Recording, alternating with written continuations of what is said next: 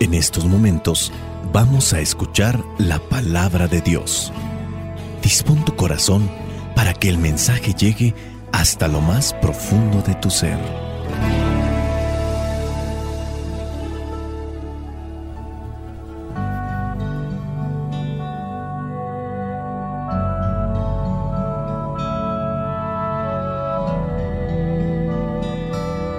Había un hombre enfermo que se llamaba Lázaro, natural de Betania, el pueblo de María y de su hermana Marta. Esta María, que era hermana de Lázaro, fue la que derramó perfume sobre los pies del Señor y lo secó con sus cabellos. Así pues, las dos hermanas mandaron decir a Jesús, Señor, tu amigo querido está enfermo. Jesús, al oírlo, dijo, Esta enfermedad no va a terminar en muerte, sino que ha de servir para mostrar la gloria de Dios y también la gloria del Hijo de Dios. Aunque Jesús quería mucho a Marta, a su hermana y a Lázaro, cuando le dijeron que Lázaro estaba enfermo, se quedó dos días más en el lugar donde se encontraba.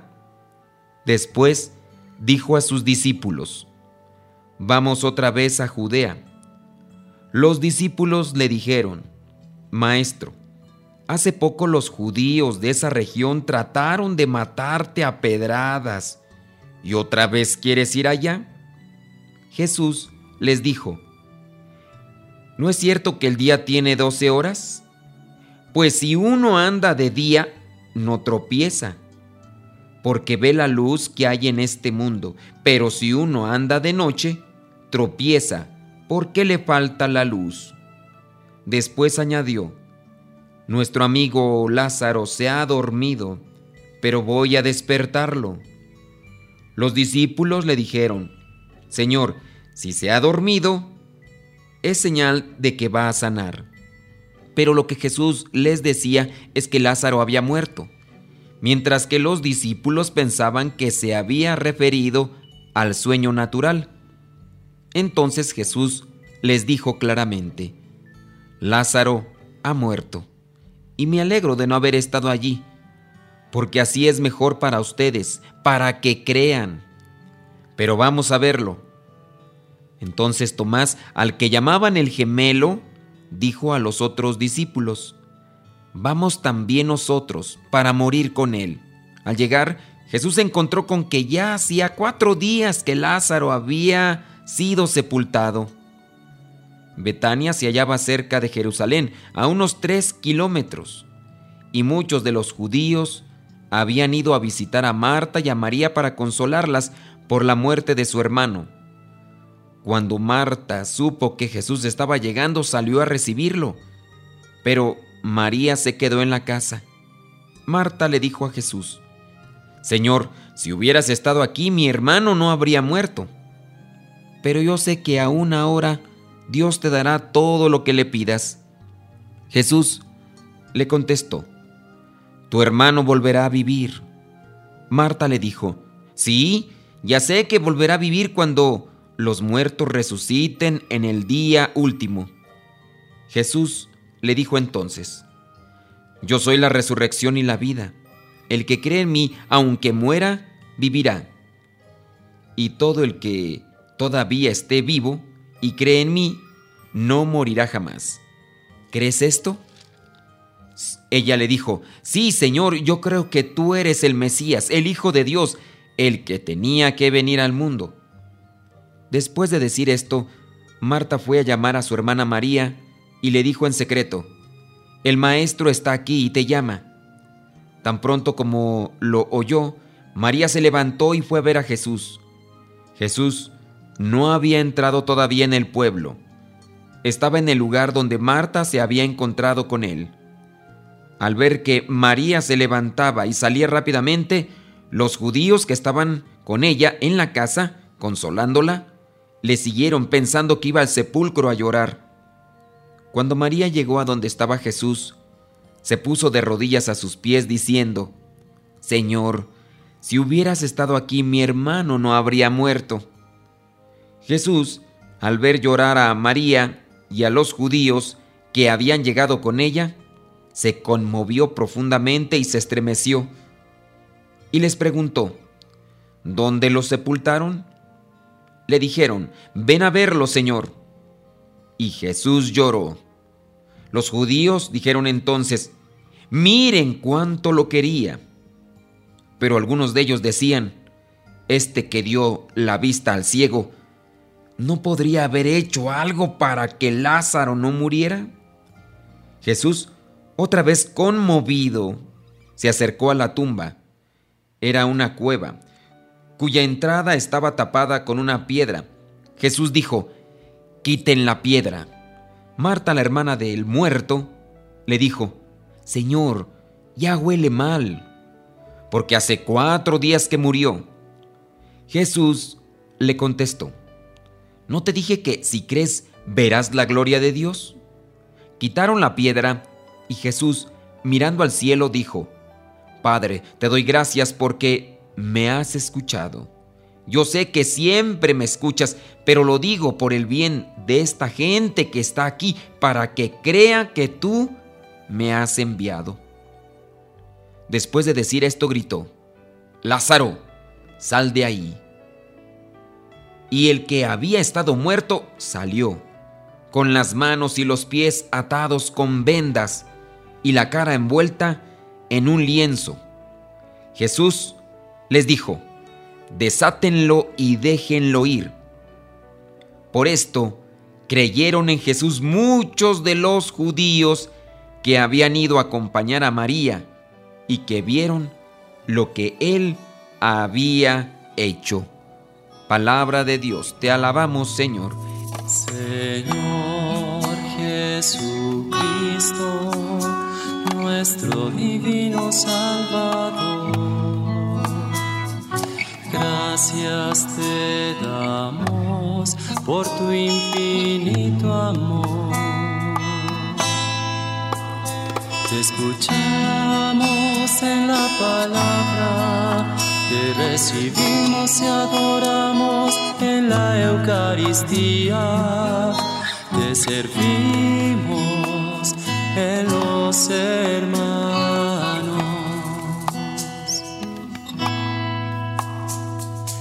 Que seamos misioneros como lo quieres tú. Enseñando los hombres el fuego de tu amor. El día de hoy nos encontramos con un evangelio bastante extenso y también esto nos obliga a hacer una reflexión corta. Podemos sacar muchas reflexiones de este pasaje. Encontramos que es un pasaje muy largo, pero hasta donde yo tengo entendido es el pasaje que es muy largo, pero que contiene el versículo más corto de toda la Biblia. Al parecer, este es el más corto que he visto yo. No me ha tocado encontrar un versículo de tres palabras, que vendría a ser el versículo 35. Y Jesús lloró. Jesús tenía amistad con Marta, con María y con Lázaro.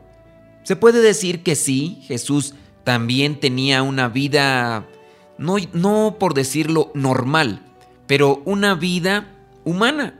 Y al mismo tiempo que tenía una vida humana, sin duda tenía el amigo, los conocidos, aquellos con los que se relacionaba bien. A lo mejor eran bienhechores, a lo mejor eran de los que siempre se preocupaban cuando Jesús estaba cerca y sin que él dijera, iban, lo atendían, lo ayudaban, porque si bien presenta aquí que hay una mujer que es María, la que derramó, dice, el frasco de perfume sobre los pies, encontramos en uno de los pasajes de la Biblia que una mujer derrama un perfume demasiado caro, demasiado caro. Y aquí entra el dilema con los historiadores. Porque hay un pasaje donde una Magdalena derrama también un frasco de perfume demasiado caro. Y en aquel momento Judas Iscariote, que es el, el ecónomo, eh, se pone a decir, en vez de que ese dinero se hubiera dado para repartirlo a los pobres. Y cuando viene a decir Jesús, a los pobres siempre los van a tener, a mí no. ¿Sería esta misma María? No lo sabemos, pero lo que sí podemos también delucidar es que la familia, Marta, María y Lázaro, no eran personas mm, pobres, porque si bien ese perfume que había derramado en el pasaje era caro, entonces eran pudientes. Entonces puede ser que por ese lado ellos ayudaban a Jesús y Jesús pues tenía también la posibilidad de pedirles algunos favores, como en algún momento nosotros los misioneros pedimos favores a algunas personas que tiene una camionetita, Señor, ¿podría llevarme a, mm, llevar estas cosas a tal pueblo? Usted que tiene la camionetita, ¿qué tal si la llevamos aquí? Eh, hay posibilidades, ¿no? Pues pudiera ser que en ese caso Jesucristo pidió ciertos favores y a esto los consideraba como cercanos, amigos. Pero vayamos al otro punto. Lázaro muere. Lázaro está en la tumba. Jesucristo ve la oportunidad para que Dios se manifieste y los que están ahí crean. Miren, veamos las dos formas que se plantean en el Evangelio, en la Sagrada Escritura, sobre la palabra vida. Esta es una reflexión también. Cuando dice que resucitó, en este caso estamos hablando no tanto que resucitó en el sentido como lo hizo Jesucristo, sino que volvió a la vida, sí, aquí dice que resucitó en los términos en que se aplicaba en aquellos tiempos. Volvió a la vida. Hay dos términos griegos que son buenos para poder sacar una reflexión. Los dos términos de vida, los dos términos de vida en griego. Uno es bios, bios, así como biología, que de hecho de ahí viene, que significa vida. Y la otra es Zoe, con Z-O-E. Así por ahí hay un grupo de rock que se llama de hecho así. Significa vida. Las dos significan vida. La diferencia aquí es que una es vida humana y la otra es vida eterna.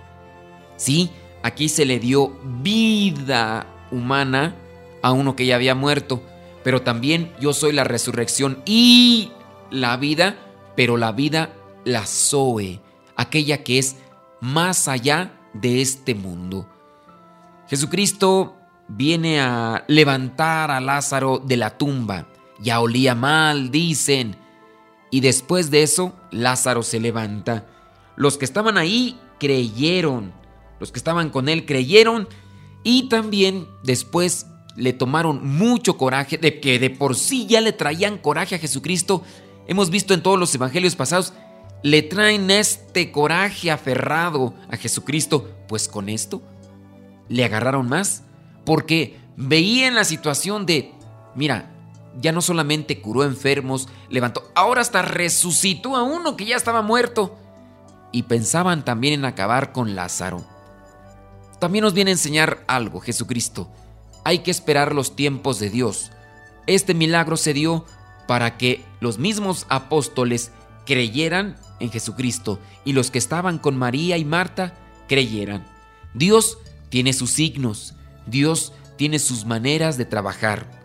También hay que disponernos para aceptar cualquier designio de Dios en nuestras vidas, de manera que nosotros estemos preparados. Si hay que buscar la resurrección, pero no solamente esta vida, que sea gozarnos de la resurrección a la vida eterna. Hay que preocuparnos porque para poder resucitar a esa vida eterna hay que esmerarnos en cumplir con la voluntad de Dios. Ciertamente nos ponemos tristes cuando muere algún ser querido y lo quisiéramos tener aquí con nosotros para siempre, pero la vida tiene sus etapas y tiene también su ciclo. No seamos también tan caprichosos, no seamos también tan egoístas que queramos que los demás se queden aquí para toda la vida.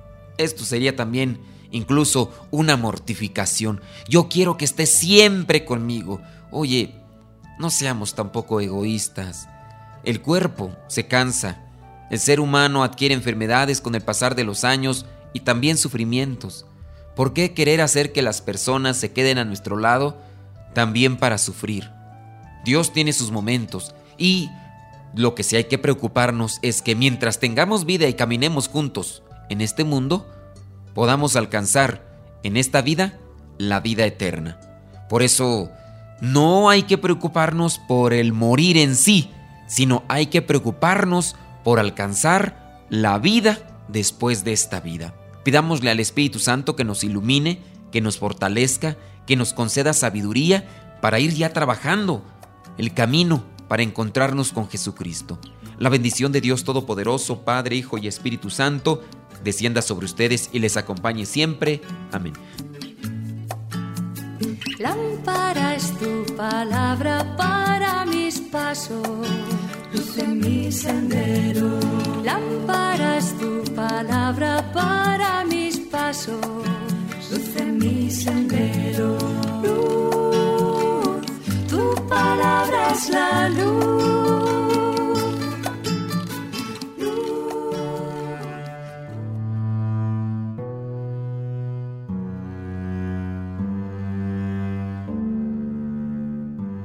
Con el tiempo, aprendes que estar con alguien porque te ofrece un buen futuro significa que tarde o temprano querrás volver a tu pasado. Con el tiempo, te das cuenta que casarse solo porque te estás quedando es una clara advertencia de que tu matrimonio será un fracaso. Con el tiempo, comprendes que solo quien es capaz de amarte con tus defectos, sin pretender cambiarte, puede brindarte toda la felicidad que deseas. Con el tiempo, te das cuenta de que si estás al lado de esa persona solo por acompañar tu soledad, irremediablemente acabarás deseando no volver a verla. Con el tiempo, te das cuenta de que los amigos verdaderos valen mucho más que cualquier cantidad de dinero. Con el tiempo, entiendes que los verdaderos amigos son contados y que el que no lucha por ellos, tarde o temprano, se verá rodeado solo de amistades falsas. Con el tiempo, aprendes que las palabras dichas en un momento de ira pueden seguir lastimando a quien heriste durante toda la vida. Con el tiempo, aprendes a disculpar, cualquiera lo hace, pero perdonar es solo de almas grandes. Con el tiempo, comprendes que si has herido a un amigo duramente, muy probablemente la amistad jamás volverá a ser igual. Con el tiempo, te das cuenta de que cada experiencia vivida con cada persona es irrepetible. Con el tiempo, te das cuenta de que el que humilla o desprecia a un ser humano tarde o temprano sufrirá las mismas humillaciones o desprecios multiplicados. Con el tiempo, aprendes a construir todos tus caminos en el hoy, porque el terreno del mañana es demasiado incierto para hacer planes. Con el tiempo, comprendes que apresurar las cosas o forzarlas a que pasen ocasionará que al final no sean como esperabas. Con el tiempo, te das cuenta de que en realidad lo mejor no era el futuro, sino el momento que estabas viviendo justo en ese instante.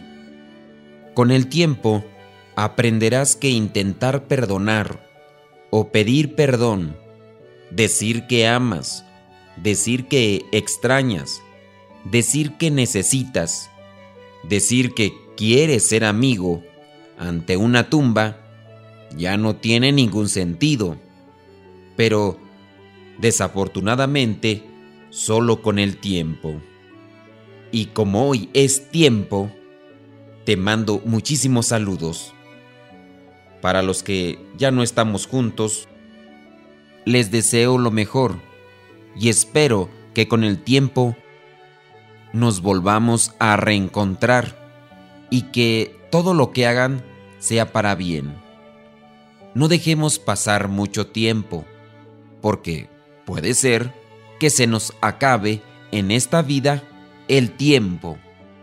Recuerda que si no tienes mucho tiempo y tienes muchas cosas que hacer, organiza las actividades en tu tiempo para que puedas hacer el mayor número de cosas en ese poco tiempo.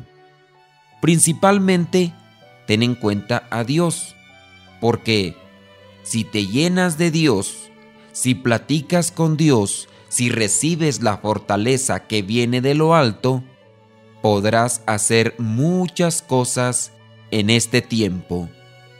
El tiempo de Dios siempre es perfecto. No presiones, espera, ora y haz lo que te toca. Dios responderá en su momento. No dejes pasar mucho tiempo. Ora y trabaja para que en algún día alcancemos llegar a la presencia de Dios.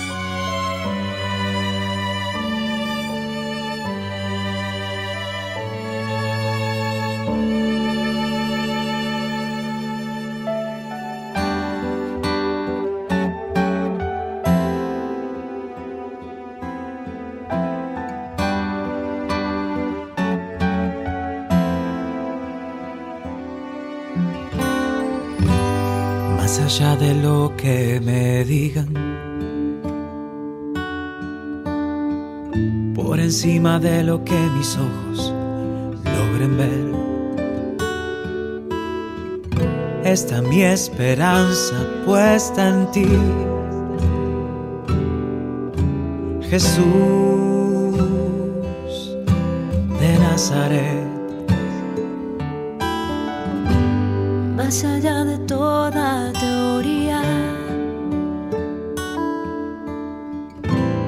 encima de lo que me canse caminar en fe. Está mi